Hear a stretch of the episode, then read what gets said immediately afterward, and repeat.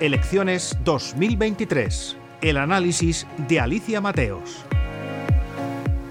Última hora celebrado este lunes el debate decisivo de cara a las elecciones autonómicas que se celebrarán el próximo 28 de mayo. Los candidatos de las principales formaciones políticas se juegan mucho, son conscientes de ello y por eso han puesto toda la carne en el asador. Ante un público de jóvenes que han tenido la ocasión de preguntar, los candidatos han sorprendido con algunas de sus respuestas, como por ejemplo el candidato de Mesper Mallorca, Luisa Pesteguía, que ha dejado muy claro que no formará parte del gobierno si él no lo preside. No es la primera vez que lo dice, pero sí que es verdad que tiene mérito que lo ratifique en plena campaña electoral.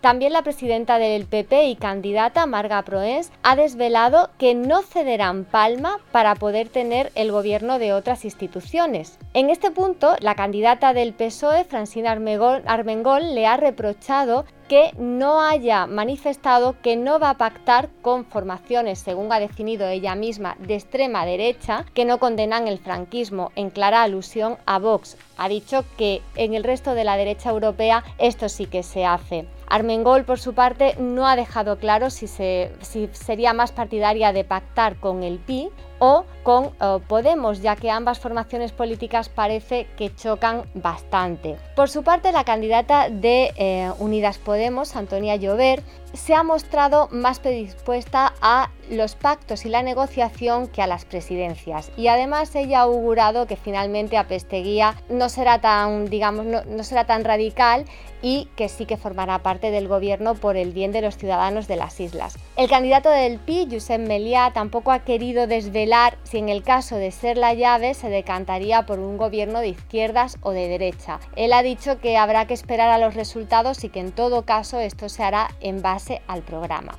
La cabeza de lista de Ciudadanos, Patricia Guas, también tiene claro qué hará, y es que no gobernará con ninguna de las extremas, en su opinión, ni de derecha ni de izquierda, que son, según ella, Vox y Podemos. Por tanto, tenemos un escenario bastante abierto de cara a las elecciones y habrá que estar muy pendientes a ver cómo se desarrolla la campaña electoral de estos días.